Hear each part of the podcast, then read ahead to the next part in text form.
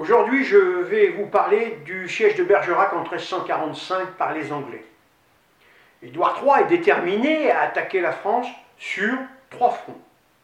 Par la Bretagne, avec Guillaume de Bohun, comte de Northampton, par la Gascogne, avec son cousin Henri de Grosmont, comte de Derby, et par la Flandre qu'il commandera. Il n'a pas supporté que Philippe de Valois soit couronné roi de France à sa place. Il nomme le comte de Derby lieutenant du roi en Gascogne le 13 mars 1345 et l'autorise à lever une armée. Il embarque à Hampton et atteint Bayonne à la Saint-Michel en 1345. Aussitôt, tout est déchargé des nefs. Il prend la route de Bordeaux. Le comte de l'île Jourdain apprend l'arrivée à Bordeaux d'une forte armée anglaise. Il réunit rapidement les comtes de Gascogne au service de la France. Les seigneurs lui disent qu'ils sont forts assez pour garder le passage de la Garonne. On recrute dans toutes les villes et villages pour se défendre. Le comte de Derby entend que les barons et chevaliers de Gascogne sont à Bergerac. Il décide de partir immédiatement. Le comte nomme maréchaux Gauthier de Moni et Frank van Allen.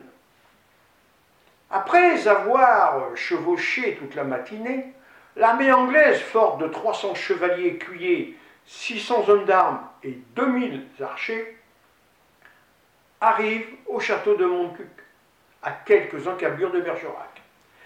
Les espions de Derby lui rapportent Sire, nous pourrions boire les vins des seigneurs de Bergerac qui se tiennent en garnison, car ce soir, les Français ne sont pas si nombreux que cela. À l'écoute des discussions de leur chef, les compagnons de Gauthier se vêtent, s'arment et enfourchent leurs destriers. Voyant que tous sont prêts, le comte de Derby dit Allons nous armer, nous chevaucherons tantôt devant Bergerac. Les Français retranchés dans la ville entendent qu'ils vont être assiégés, sortent de la ville avec leurs champs d'armes, mais aussi des paysans mal armés. Les Anglais avancent en rang serré, puis s'arrêtent et laissent leurs archers tirer leurs flèches. Avec une pluie incessante de traits et des bannières inconnues qui flottent au vent devant eux, les gens de Bergerac prennent peur et commencent à reculer. La cavalerie anglaise entre en action. C'est le choc. Ils donnent des coups d'épée à gauche, à droite sur les piétons et maintenant fuient vers la ville. La chevalerie française ne peut pas avancer, gênée par une foule qui recule. Les Anglais s'engouffrent dans les rues avec le flot de gens qui bat en retraite. Puis les ponts et faubourgs de Bergerac sont pris. Des écuyers, morts ou blessés, gisent sur les bords des rues de la ville. Voyant la défaite arriver, le comte de l'île Jourdain, avec ses seigneurs, chevaliers, écuyers et tous les survivants, s'enferment dans le château. Ils montent au créneau, défendent hardiment les murailles et font reculer l'ennemi. Les Anglais se retirent et emportent avec eux vin, viande à volonté. Le lendemain matin, le comte de Derby rassemble son armée et donne l'assaut aux murailles avec les échelles.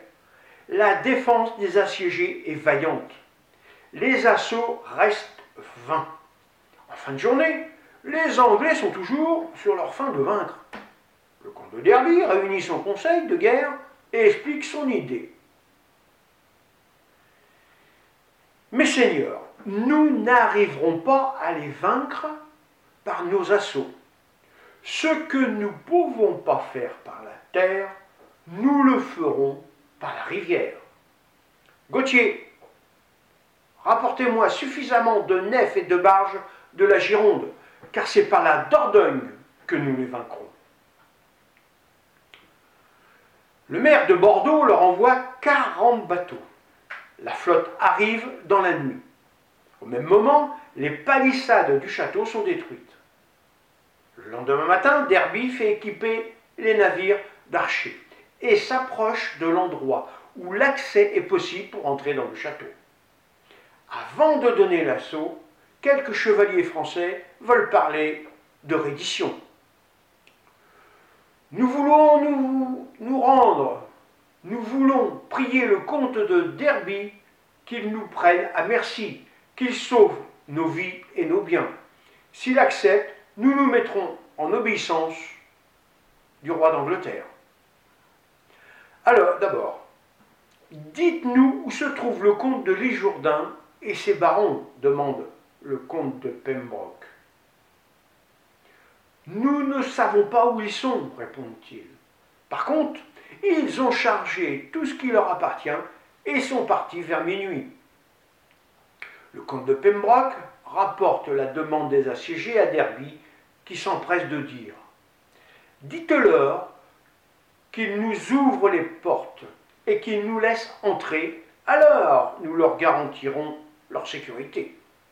Après avoir donné la réponse aux chevaliers français, les portes du château s'ouvrent.